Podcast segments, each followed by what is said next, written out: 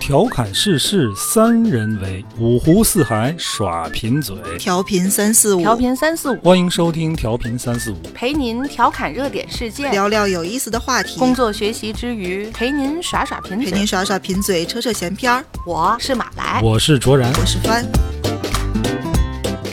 大家好，欢迎收听调频三四五，我是卓然。坐在我旁边的是帆和汤包。大家好，大家好，嗯，今天，呃，马来马纹身同学他补块纹身去啊，今天。 今天我们请来了汤包，汤包也是我们的老同事了啊。汤包，我我们现在应该怎么介绍你？你现在就是已经还已经不算广告人了，不算媒体人了。但我也现算吧，做的对还对是类对，似我的，还在嗯做广告这个里边儿细分工种里边儿的东西。汤包这个刚从山上下来，经历了刚出了一个月家，对，经历了一个非常不一样的这么得有一个月一个半月，一个半月，呃，顿高悟山了流水的，顿悟了人生，天天这个清泉石上流的这个，嗯，然后吃吃吃吃素菜，然后、嗯嗯看看星星。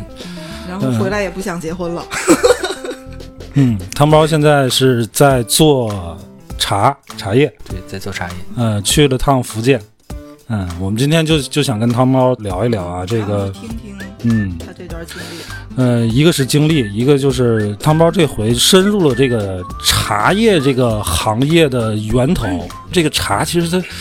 这个行业水很深。嗯，我们汤包这回上山去趟水了，这个应该说趟到底儿了吧？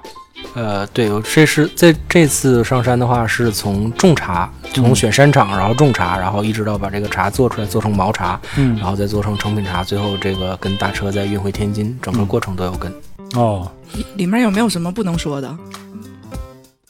有有有，我们可以去呃指名道姓的去 diss 一些现在比较知名的这个茶企合，适吗但这是样对，但是不合适啊。 嗯、那先跟我们聊聊吧，在你没去之前跟去之后，你你觉得就是对于你来讲最大的收获，就对于茶这个行业来讲，都包括什么呢？就是呃，在早些时候，在我还在上学或者说刚从学校出来那个阶段，就是你可能喝茶，它是一个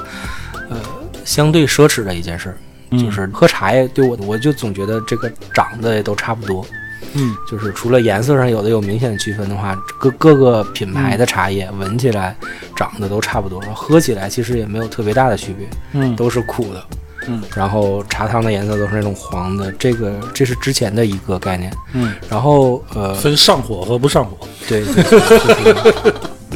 嗯对，就是特别苦和一般苦，大概就是这这个区别。但是呃，这次去福建的时候，真的去跟当地就是做茶叶的老师傅，然后让他带着你，然后他给我讲，就是，呃，这个品种茶是这个品种啊，它的特点是什么，然后为什么要种在这种地方，然后种在这种地方我们要什么时候收，什么时候不能收，然后包括做茶的时候，因为，呃、嗯我主要是呃去福建主要是做乌龙茶，然后跟他们在做乌龙茶的这个过程中，就是他们在做呃摇青和尾雕的这个过程，真的是二十四小时是不能睡觉的。这个桶青桶要时刻有人盯着。你嗯等会儿，你别说那么专业，嗯，你一时接受不了。你刚才说两这两个个东西是词儿什么？叫什么？摇就青、是大家记得小罐茶的广告里面有大师用一个特别大的一个竹嗯呃竹的一个大东西，大师去然后炒茶在那儿摇摇摇摇摇，这个茶叶就啊上下翻飞。这个嗯这个东过西，程对这个叫摇青。摇青，它的作用是什么？摇青的作用是，呃，一个是加速这个茶叶里边儿的这个水水分的这个流失，嗯二一个是就是你细看茶叶，它边上是有这个小锯齿的，嗯它是希望这个锯齿之间相互摩擦，然后让茶叶发生氧化反应，嗯就是氧气接触到里面的它这个内含物质，什么茶多酚什嗯么这些东西之后，然后它才能够产生出那个对应这品种茶的味道，这是哦摇青。嗯然后呃，尾雕就是给茶叶一个温度，嗯就是让它自己在那儿静置。呃，加温其实是让它这个水分朝另一个方向流失，因为茶叶的水分一个是从茶叶叶片往茶梗上走，嗯然后另一个阶段就是从梗儿再走回到叶片，让这个水来回走。这样的话，这个茶叶它在这个过程中，这个叶片会呃先蔫儿下去，嗯粘下去之后，你可能摇一段时间之后呢，这片就就再站起来，它会有这样一个过程。做乌龙茶的话，它会就是这个二十四小时让这个茶叶始终处于这个粘上去再站起来，粘上去再站起来这样的一个过程，反复的去唤醒它，然后让它这个里边儿这个充分的呃氧化，然后让它释放它这个对应的这个品种茶里边儿的这个物质。嗯呃，这个过程就需要你有这样一个人到两个人去始终盯着这个茶叶，因为一般的一个茶厂，他做这个一次要做几百斤、几千斤，就是有个人在那儿摇，还得有个人在那儿盯着。主要是盯着吧，摇应该是有机器，摇是机器摇，说人是哎，摇你。刚不是说那个小罐茶大师在这儿一好一膀子力气？ 就是我们看到的广告里边，大师摇这种嗯茶，其实是完全没有效率的。大师摇你那一斤茶，可能最多他在那个簸箕上那个竹匾上，他可能有十斤。它是不是仅适用于小范围的？就是我家庭的，我我就自己手做这一些。其实家庭手做那个量你也跟不上，它的比例是十斤的茶青会出一斤的毛茶，然后这嗯哦十斤的毛茶。在你再经过色选啊什么，就是一些一些机械工序之后，它才能出一斤成品茶，就是我们现在正常能喝到的这个东西。也就是说，大师摇一百斤出百这分之个一，绿树叶，嗯它才能喝一斤茶叶。嗯就大师是哎，那剩下那些茶会怎么样？剩下的茶嗯，能说吗？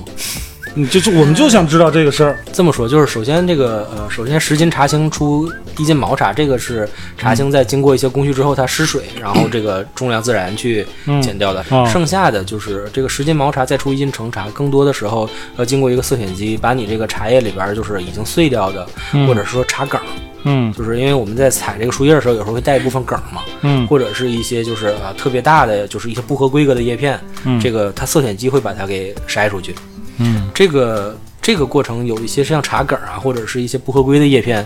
呃，一部分就直接扔掉了，另一部分可能就拿来做成一些呃茶叶的，就是在加工厂副产品别的产品。嗯对，就比如说高碎啊对高碎是一部分，高碎是一 部分，剩下的比如说我啊，们还先真是高碎，真是这么来的。会有一部分，哦会有一部分，然后剩下比如说像调味料，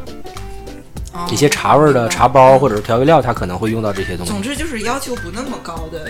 啊，对对对，就是我只要有一点茶叶味儿的东西，它可能就把这个东西给你打成粉，到时候你也看不出来它是梗儿还是叶儿了，然后就可以用到。哦，嗯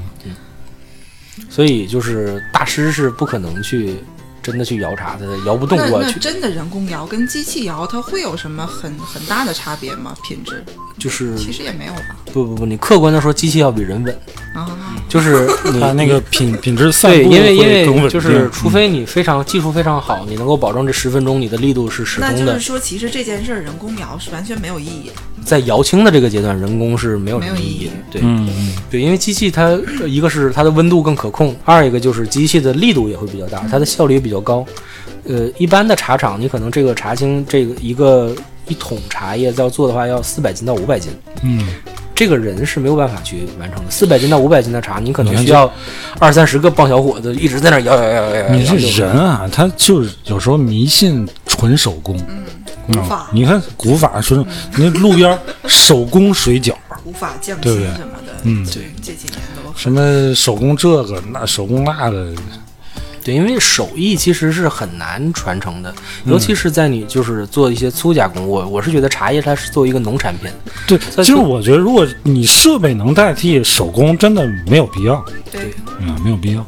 就是呃，其其实但是其实你操作这个机器，你去把控的这个机器它的时间和温度，其实也是很需要技术的，摁它嗯也那很个熬人。摁那个钮儿需要手法，呃，是是是，你就是你要大观师察它，大在师亲自摁钮儿，你要对观察它在什么什么情况下才才才要去呃，调对，比整如这说个就是还当时我们要摇有经验，摇这个青桶的时候，呃，大概十五分钟到二十分钟，你就一定要去看一下这个青桶里边这个茶叶发酵的一个程度。比如说我们这个茶叶刚放到这个桶里面的时候，这这个整个桶是铺满的，摇 过两三次之后，这个桶里边其实就只能看到一半的东西了，因为水分流失之后就都下去了。那这个时候需要加温或者是反向再去摇它，然后再让这个一半的这个东西再再站胀再胀起来，再胀满。这个过程其实很熬人，而且就是大部分的技术其实就都在这儿了。因为你接触到源头了嘛。一款茶到上市的时候，它这个市场价值，呃，它的水分主要是出在哪儿？跟产地有非常大的关系。这个价格差异是从茶农手里收购的时候就，对这个事儿，从茶农收购的时候就体现。你比如说，福建大部分的茶园是要种在山上的，嗯山你种在山上，很多地方就是车就不是很好上去，嗯那你这个人工成本就会很高。你呃，无论是那个呃采收的时候，或者是日常管理的时候，嗯它就不像你就是呃有一些福建一些其他的茶园，它在平地上就种在田地上，那这种地方它的维护成本就会非常低，因为车可以直接过嗯过去，对对对。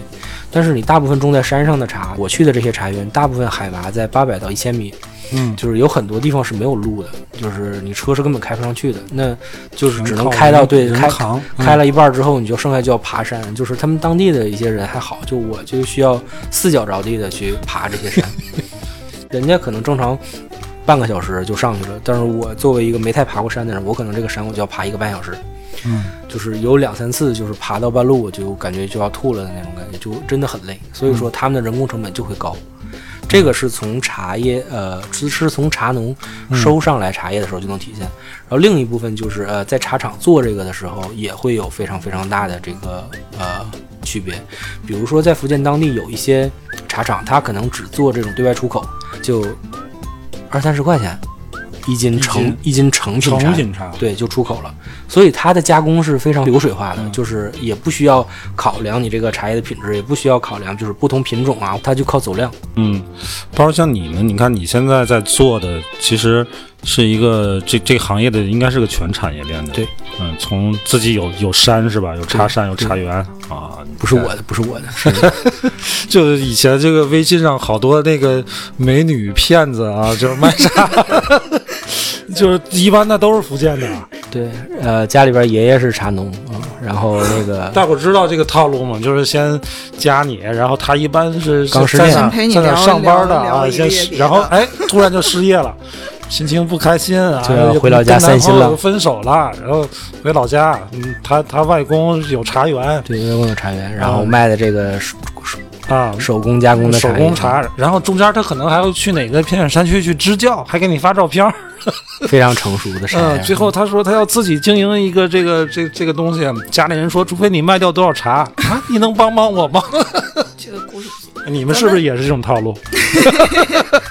我对我已经你把负微责信的哪，块儿对我我负责那个做这个美女给美女拍照以及啊？那要不个，那你就是是资扛料个组相的机？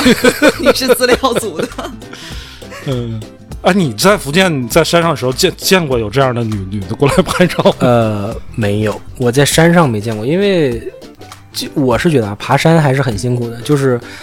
每一次到这个茶园，其实要走的路非常非常远。嗯，就是如果这种美女她来茶园拍照，大部分可以可以去选那种平地的茶园，可能拍两张就会好了。她马不路是边儿的。对，没必要非要爬山啊、嗯嗯， 啊这回你看就骗不了我。对，你要看这个美女是不是在山上拍照。 她要是在山上，然后背景啊没有路，然后都是竹林，那她可能是真的，嗯起码哦这个付出的成本比较高。对，对对对，不打岔啊。你们现在做一个全产业链的呃这么这么一个东西，除了那种传统的茶叶的产销这种套路之外，嗯有没有可能会玩点不一样的？嗯，这么说吧，茶叶这种品类做品牌化，你觉得有可能吗？就是真的是做茶叶品牌化啊，不是像小罐茶。我我始终不认为小罐茶那是一个，它它是它是在做茶。我觉得这样，呃，我还是只能针对乌龙茶来说，因为我其他的产区还没有去嗯深入的去研究。呃，就乌龙茶而言，我觉得这个是一个比较难的一个事情。嗯，呃，因为你每一泡这个茶的品质，其实很难保证稳定在一个水平线上，因为一个是不你同是的说每一泡茶，还是对说每一批茶？呃，从每一批到每一泡都很难稳定，因为嗯我自己的感觉就是，首先这个茶每个茶产的山场不一样，嗯它的味道就会有区别。嗯，就是我们当时每天白天爬完山，然后看完这个茶园之后，晚上就要喝一点这个当就是当天我们去的这个山场，嗯它做出来的这个茶叶，就是每个山场它都会有一点点区别。这个东西它就很难去给它维持到一个水平线。二一个就是你采摘的不同的日期和时间嗯也非常非常影影响品质。比如说下雨下过雨的时候，正常的话你是不能去采的，因为茶叶上有水，嗯你，这个来回一颠簸，它自己就把自己就已经就煮熟蔫了，就对，哦就对，就没法就用了熟。透了，嗯而且土腥味儿会很重。嗯，但是下雨这个东西，就是如果我是自己去负责嗯自己的茶园，我还能去管理。但是比如说我是一个大厂，我的茶园遍布那个遍布这周边的县市，然后我是按照自己的时间节点来去进行这个生产的，嗯那我就照顾不到所有的茶园是否在当天下雨。嗯那这个东西它出来的品质就会不一样。嗯然后还有就是你在做的时候也非常非常受限制，比如说下雨天做和呃不下雨天做，白天做和晚上做，它这个品质也是有会有一定影响，就是温度也不太好把它控。是一个没法规范化的对，所以说标准，没法规范。对，所以嗯说就是你说拿品牌去规范化，就是你同一种茶，比如说我们现在喝岩茶喝比较多，像铁观音，你就是都是喝铁观音，不同的山场、不同的时间，然后呃季节，比如说这今天和明天温度不一样，这个茶叶同一个山场产出来的东西也会有一定味道上的区别，对，所以以说它很难去做成一个统一标准。确实是这样。除非除非你都把它做成像那种像呃利顿红茶那种深加工，然后深加工的可以对啊深加工还好，但是深加工你又缺少茶叶本身的这种就是独特的这种魅力啊什么的，而且你呃怎么说你都做成深加工，那我们说这刚才也说了，深加工你卖不上价格，嗯卖不上价格，你这个东西又缺乏特点。嗯，我为什么要问这个问题？就是这个这个事儿一直是是挺困扰我的一个事儿，因为咱们看啊，就比如说就跟茶很类似的，像咖啡这种东西，咖啡市场品牌化那已经很成熟了，对吧？反正这种成瘾性的这种东西啊，比如说酒，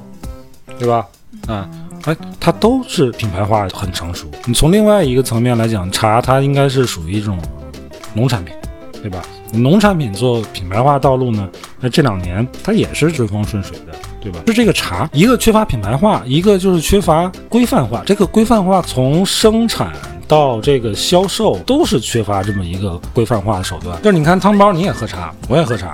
就很多喝茶的，你看就是就特别有意思，就他们平时买茶，他一定是有一个卖茶的熟朋人友熟人儿。嗯，对吧？啊，我这就我固定我就去他那儿就买，其实也是从哪儿捡来的这么一个朋友，啊，对，这可能是你当时还是小白的时候啊，也不是从根儿起哎，认识去的去朋友哪个茶城就哎跟人聊得不错，一来二去就成朋友了，好多年就一直就这种信任。但是这个事儿就很奇怪，它跟其你你任何生活呃必需类的这种。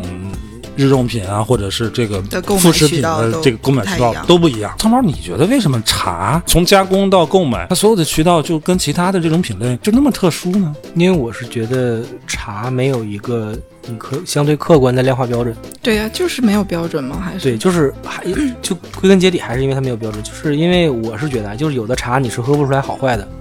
就是你不同对于茶叶的了解程度不同，以及就是你不同的年龄阶段，你对不同的茶你是没有一个说是呃没有一个稳定的标准，说什么就是好，什么就是不好。你比如说像我们吃水果，那甜的就是甜的，不甜就是不甜，水多水少这个东西，就算是普通人他也有很明确的能知道这个东西好坏。对，喝但是茶它其实是有个门槛儿的，对，喝一个是有这个这门个槛消费有门槛儿。一个是它有门槛，二一个就是喝茶是非常你是非常容易被忽悠的，就是比如说这个茶是一苦个挺随性的东西这个茶苦。那我会说啊，苦茶是苦就是好茶，好对，苦的就是好的。为什么呀？苦的茶它那个什么物质怎么 样，然后它有回甘啊什么的。然后回甘呃过一阵儿我要喝这个茶，我觉得半天不这个茶回甘慢，你得细对品。对，就比如说，比如我的话，我喝那种特别沉，就是上年头的那种嗯普洱，我就一点都喝不到它到底哪儿好喝。但是人家就说这啊个，它厚是好，对，陈年的普洱就是厚重，它就霸气。嗯我感觉不到，但是有你 就喝着一股土味 儿，对啊，就是因为你喝茶对于茶的评判标准非常主观，这所就以让很个它人化。嗯，很难形成一个就是稳定的这样的一个渠道。而再一个刚才说就是但是你说咖啡其实不也是这样吗？呃怎么说呢，就是哥伦比亚的、对委其内实瑞嗯拉的，对，那边其实你拿庄园、咖啡豆的庄园就很很好的去区分它的原因，比如说你在就是你去买什么伊加雪菲或者哥伦比亚，它就有、哦这个就就有点像红酒了，对它就对有吧？得它就看有酒庄，对它就有产地它就有啊明出确的来那个就味道。嗯，但是是呃，我还是拿乌龙茶来说，比如说乌龙茶，现在我们可能知道贵一点儿茶叫大红袍，但大红袍我们知道大红袍有六棵母树，什么在武夷山半山腰上挂着的六棵母啊我树就听说都是武警站岗对，持枪就核弹是是吗？对，就有有铁栅栏，然后你嗯人也上不去，路都给你拆了。嗯但是那六棵母树其实它不叫大红袍，它有自己别的名字。就品种名，对，它是它有自己品种名的，而且你我们现在能够买到大部分的大红袍，它是以一种水仙叫水仙的茶叶为打底，然后拿几种茶去拼配，就像我们喝那种拼配的咖啡豆一样，它是这样产出哦它是来的。掺在一起。对，它是掺在一起的。就是乌龙茶，它现在有有些茶叫品种茶，品种茶原来的用处就是拿来和这些大规模生产的像水仙茶，就给它去做调味儿，像味精一样，啊，就有点类似，我理解有点类似那种白酒勾兑，差不多，差不多啊差哈不。多。就是我们现在哦喝的这大这红个，袍，这大是部我分是头这一样次的。听说。呃，在这样的一个模式下，就是，嗯、你不同的厂，你收来的这个原料，你你调味儿，然后你放调味儿多少，这个东西就很主观。嗯而且你很难去评判，因为它都不是一个品种出来的东西。汤包，你看你刚才说这些啊，就是比如说，呃，受季节影响，受批次影响，受这个雨水、天气影响，它品质会呈现嗯不稳定的这种散布，所以它没法标准化。嗯、那我觉得你说这个就是仅限于对于会喝茶，对这个茶的这个敏感度比较高的这种人群。对，但比如说我可能就是就满足一个就就像你说的功能性的，我我我爱喝茶嘛爱喝，但你让我喝出个子丑寅卯来嘛，我我可能也说不太好。但是哎，我就爱喝这个这个味儿，比如说我你我爱喝铁观音，哎，我就爱喝铁观音，它一入口那个那种那那种有带一点厚那重，又有点清新那种那个感学觉那个学名叫观音韵，啊，观音韵对我也吧是新哎学呦的，就是我还真你形容不好某一种味道的时候，就什么什 么韵。哦，观音韵，嗯哦，观音韵，就是它那 个那个铁观音刚一入口那个，不不对，是就是其其实那种实感铁觉，观音刚入口，它会有一点儿兰花香和荔枝的那种对味道，对，特别浓郁，就就那一下啊，就那对一下，，对对，后就是后边就没了。那你形容不好稳定的时候，就什么什么韵就行了，就是任何对品种茶都哎可以这么，说。好比我我的需求就是那口观音韵，嗯，对吧？就能不能，呃，就类似像比如说你咱咱是咖啡啊，就你你会喝咖啡的，人家都都都不去什么星巴克、Costa，但是星巴克、Costa 仍仍然有需求，有市场，它满足的可能就是哎，就是那需要那种咖啡因它是一那个那种社感觉啊交人。的一个一个那嗯那个。茶它也有社交属性啊，对吧？那比如说我能不能挖掘这个市市场这个需求，就是那种需要那一口观音韵的人研发出来这样的产品，他可能就是对于会喝茶、会品茶、品茗啊，对样对于这样的人来满足不了他需求，觉得这很寡淡，没有味道，没有层次，不讲究，水也不行，那个茶气也不行，不伺候这样的客人。我就伺候那种，我就要那口观音韵，我每口都要，我吨吨吨，我那观音韵也吨吨吨。有有没有可能？这第一啊，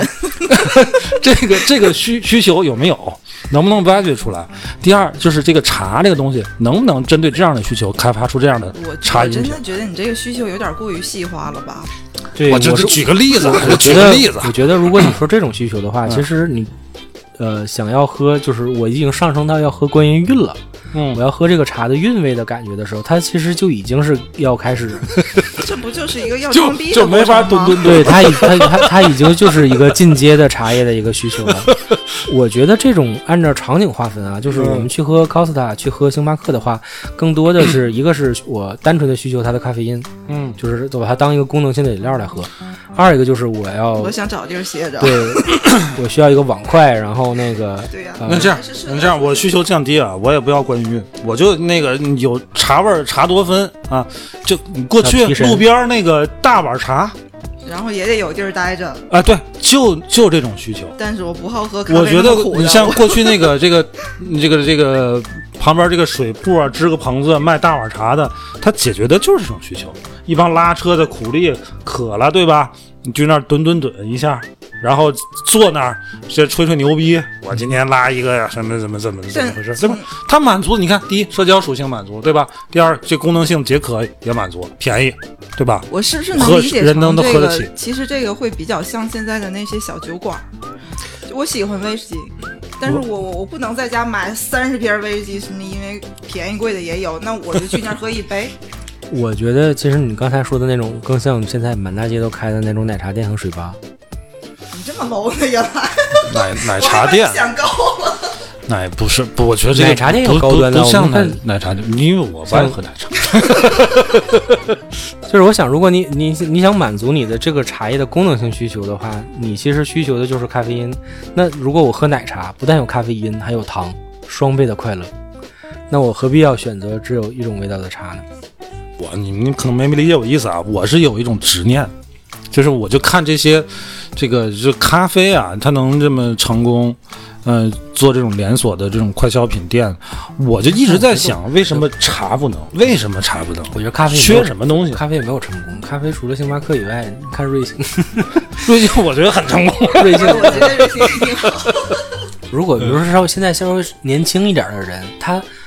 没有必要局限于一定要喝纯茶，对不对？对，啊我加一点果粒儿啊，或者是什么的。我现在喝花草茶，或者是花水果茶，喝水果茶的人，嗯我觉得其实它也是一个正常的人群，不一定非得这个茶叶最终的最终的呈现形态，不一定非要局限在一个纯茶的这个。对对对，层面这上这点我同意的，这点我同意。啊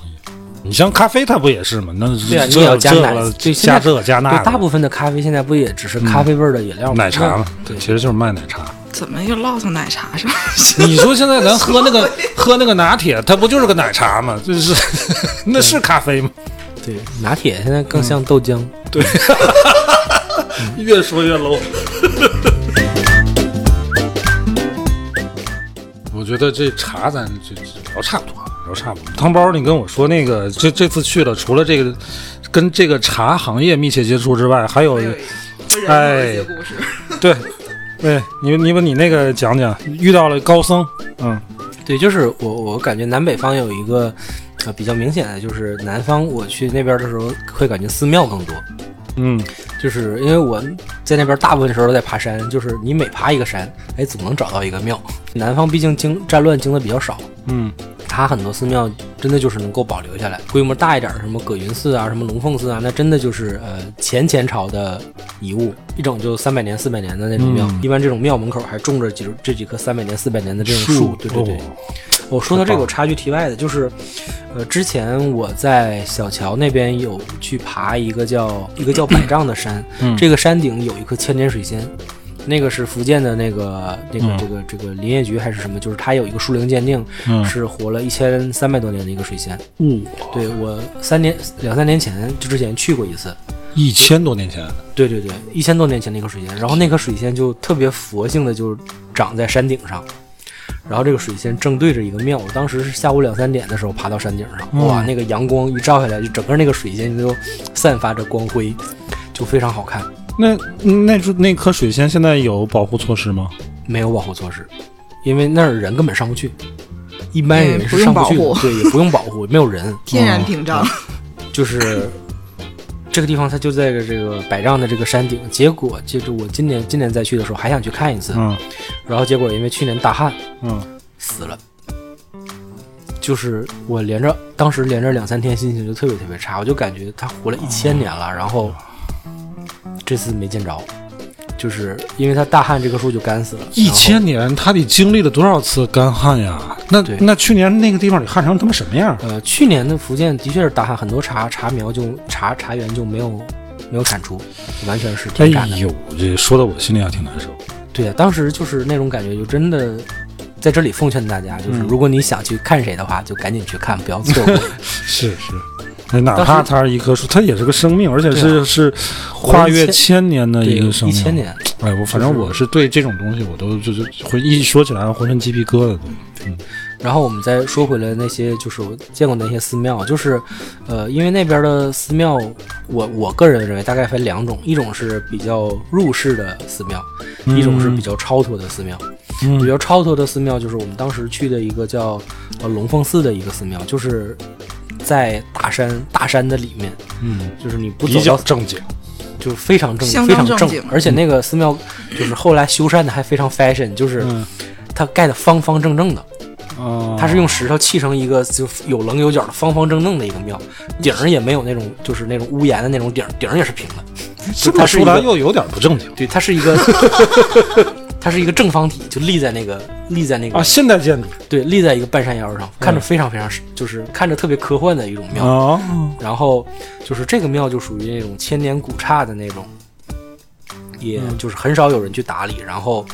呃，你在里面自己可以去上香，然后可啊那以。它里边没有和尚吗？没有指我南们人去的时候，当时是没有人的，就是他会给你留个电话，如果你真有事儿打这个电话。哦，啊，他不是长时间住在上面，因为那个那个庙大那概有香火吗？有香火的，他们不是正经不正经，是他比较高冷。对，因为那个庙就海拔有一千四百多米，非常非常冷，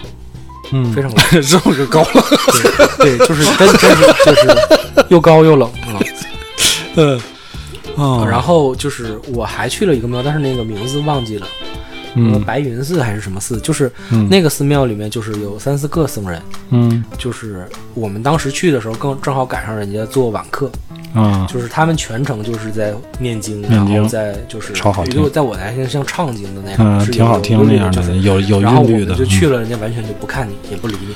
嗯啊，很四个很人就专都注，嗯，四个人就都非常超脱，就是我们就在那儿等了等，然哎后，四个和尚应该是四五个吧，四五个，嗯就是我没有没有怎么没有没有没有没有怎么喝水？他们没有走太远。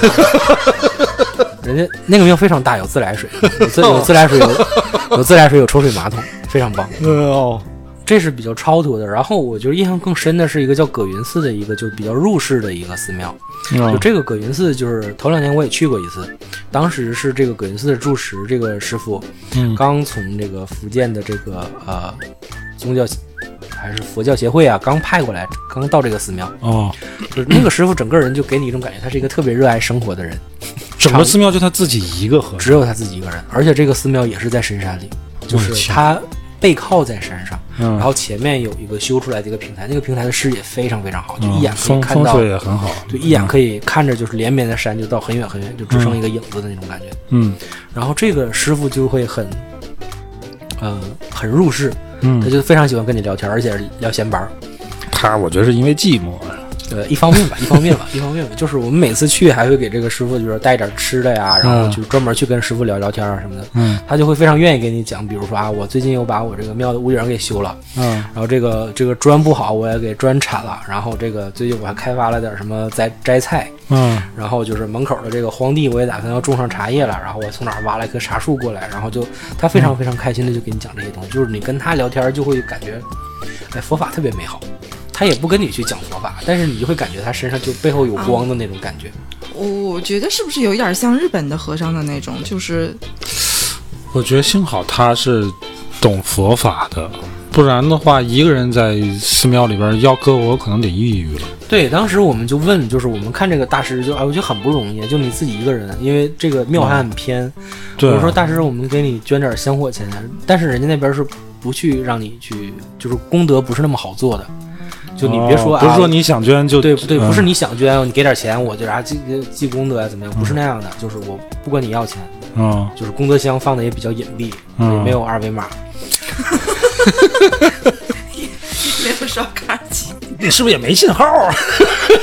然后我们就说，我说那师傅，我们给你那个拿点吃的，米面粮油什么的。然后人家一个是，呃，附近的村庄会给他嗯送一点，二一个人家自己也化缘，而且他自己啊，一个真人化缘他会化缘，会化缘。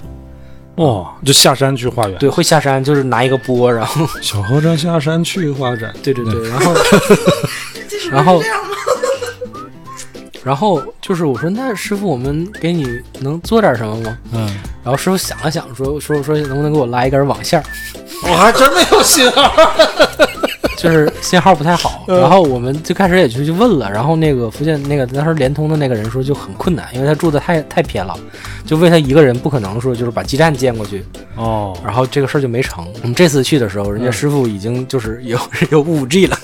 有五 G 了。对，已经有五 G 了，人师傅已经可以网购了。哦，就是我们这次去的时候，就是师傅买了很多多肉，然后就种的庙前庙嗯后。当时我们就想，你说你说这个师傅在网上啊买了一买了几盆多肉的，因为他快递上不了山。就不会上山，只能到附近的这个村子或者是镇子。嗯，啊，师傅一个人走二十多里山路 下山，扛着二十扛着多肉再从二十多里山路再回来二。十自己二十多里路啊！我的天，他那个种的非常非常好看，他好多就是那种已经枯掉的木头，然后他直接我拿来我种跟花。你说，你看人家就很棒这个师傅，就这真是这个礼佛之人，心里边就是，所以有我佛啊一直。觉得这个佛什么不是不是你非要讲出来的，就是你这个人有禅性，它是体现在对，方否方则面你面的一个人要搁我真是疯了。你甭说我一个人住那儿了，我一个人走来回走四十多里路去拿拿一盆儿几盆儿多肉去，对拿快递，哦我就疯了，我 就然后这个师傅他全程跟你聊的都是生活，我也不知道为什么他不跟我聊佛法， 可能觉得我没有慧根是体现在。里面儿佛法我觉他得自个儿一个人的时候，自个儿就跟自个儿聊了。他可能是，我觉得可能有这个成成分在啊，就是好不容易见着活人了，就聊一聊 还。是要有一点烟火气的。嗯，就是不要总唠那么高冷的事 儿。 对，而且就是这个师傅他现在也就是他这个庙很大，原来很破，嗯很破，就是呃正殿啊，然后偏殿啊，然后还有后边一些禅房也都很破。然后他他现在在跟我说的就是呃他现在在翻修一些那个禅房，嗯和一些厢房，就是他就希望就是未来就是这个地方香火好了之后，因为他现在在自己庙前种了，就是从别的山上刨了很多就是老茶树，野茶，他也不指着这个卖钱，嗯，但是就是比如说这种呃有个几十年的茶树，啊可能他想把这个东西都移移过来，然后还想在庙前修一点小路啊，就方便大家去呃一像小公园的那样的一个，啊，你看他是对这个东西有规划的啊，他是对他是把这个当然当是有规当划当一个事业来对，做感觉他是非常热爱这个事业，然后再去嗯做规划，然后再为为自己的未来做打算的这样一个。不是那种撞一天呃撞一天和尚， 做一天和尚撞一天钟。建欧那那儿怎么样了？有被给商业开发吗？我觉着就呃，建瓯其实是一个，在我看来，在我看来，它是一个相对闭塞的一个城市，因为它可能是周边环山，嗯然后再加上就是它的市区其实面积不大，它的老龄化还是很严重的，也就导致就是它很多的荒山，其实它的山也很好看，嗯但是它不如武夷山那么陡峭。你如果真的走到山林里面，你也是嗯那种四四周都是竹海，然后一条小路，然后路边就有清泉，然后这个山泉就从你旁边就流下来，你也能看到什么小松鼠啊、什么锦鸡啊，或者是什么哎这些小鸟啊什么的，就是它自然环境很好，但是首先还是因为它没有路，嗯，没有路车就上不去，就是你只能说你爬上去了，就是在我感觉就在我感觉就是你真的爬到山顶上，感觉那感觉非常享受，但是之前很痛苦。对，还有一个很很明显的感觉就是那边的地名啊比咱们这边好听特别多。嗯你比如说，你看天津这边我们嗯地名灰墩儿、啊独流， 嗯就那边就是随便村子一个名字，比如说那边村子叫小桥，然后叫啊、呃嗯叫那个东游，然后叫、呃贤良，然后还有圣地，嗯名字都很好听。就是你虽然你感觉。我也不觉得，你说村里边它有文化吗？也不见得很有文化，但是名字就真的很好听。你看，这就是，嗯，就刚才你说的一个重点，就是南方受战乱影响相对小，它很多就是，你看咱认为好听，你说说明咱骨子里边还是认同这种传统、这种这种文化美感。就那边就得以保留的比较完整，包括你刚才说有这个一千多年的树，嗯，那么好听的地名，这北方这些城市、这些地域几经战乱，你甭说树了，连名字都都都都保留不全，对吧？听你说的，我就特别心心向往之，就特别想想想在那儿住段时间。但是你说这个人又很奇怪，你真真把你放那儿了，住个十天半拉月的，可能可能还凑合。这个我觉着心态的问题，就是比如说我去玩儿，抱嗯着一个玩儿的心态，可能还好一点儿。但是如果你真的就是嗯要去那边去生活一段时间，或者嗯是说，呃比如说我这一个半月来真的是跟人家呃嗯茶农那边去劳动，嗯然后是怎么的，其实很是很能够感觉到就是这方面来之不易的，这个茶叶来之不易。以嗯及就是生活还是挺苦的。嗯因为那个那个山就是那个茶龙，我是不敢走的，嗯，不敢走的。就是你见过那个山羊，就是在悬崖峭壁就上往上站着，一蹦一蹦的，对吧？对对对，它真的真接接近于那种状态。就是那个茶龙，我就是我有稍微有点恐高，我就不敢往前走，我只哇能啊哦那远那远搁我看着我它完蛋了，我就非常恐高。对，就是很危险，而且工钱也不高。是，你说这个，我突然想起什么呢？你就看李子柒啊，我们透过那个镜头，透过那个画面，都觉得这是这神仙、人间、人间精灵。但其实，就你们注意没有？你就看他那个手，他早期的视频，他那个手还挺细皮嫩肉的。对，李子柒是一个干活的人，嗯他真的就是那些东西很熟其悉。实就是咱他给咱传达的东西，这个他的作品是美好的，但其实你要真是像他那样的去去去生活，去干嘛的，就是是一个挺辛苦、挺苦的这么一个事儿。这个像我们之前说过嘛，就是诗歌《诗和远方》嘛。嗯我们向往那个山水田园啊什么的，像那边是诗和远方，但是城市才让生活更美好。就是对我们向往那个是状态是那个状态。我给你举个例子，就是、嗯呃，我在临回来的那个阶段，就是进入夏季了嘛，然后那边开始下雨了。嗯每天只要一下雨，如果你窗户稍微不关严一点儿，啊，就会有数以万计的白蚁从外面飞进来，然后我就他们就往你身上扑，他们也不是为了咬你，他就是为了找一个地儿落一下，就会就就浑身就起膈一个应，你，对，就会很可怕。然后嗯就你必须得提前做好防护，而且就是就就算是这样，你睡着觉的时候，嗯，我也还被蚂蚁咬过。然后它咬人啊，呃，不同的蚂蚁，嗯白蚁白白蚁它不会咬人，就它就是往你身上掉，但是量非常多，我也不敢点灯，量非常多。然后有那种红蚂蚁或者是一些其他那种小虫子，我也不太认识，它真的会咬人。就是我现在身上有好多就是那种小红点儿啊什么的，就是那个时候被咬下来的。就这个是你想体验乡村生活，那你必须得承承对受嗯必，须去承担的，除非你就赶只赶上每年啊、呃开春儿或者是晚秋的时候，嗯，这个时候去啊体验个两三天还会好一点儿，剩下整个夏天那边还是很难熬的。哎，那他们南方就是这么多蚊虫，那当地没有一些什么特效的草药或者能能什么熏香之类的，能能抵御呃，一下？有，但是效果有限。啊二一个就是我去了，他们就不咬他们了。哦，哦对是尝真尝的鲜， 对对，就是就是他们可嗯就能来就一个北方口味对的，他们可能就吃习惯那种，就是换换我去了 之后， 换换口。 包包这回来就为我们分享了挺好的话题，脱离了这个广告行业乙方的这个工作，虽然做的还是相关的东西，但是你在做一个具体的一个自自个儿的事儿，我觉它得还会是让你整个人换一个状态，嗯就是心理状态上会换一下。就是呃，之前你是你会有目标更清晰一些。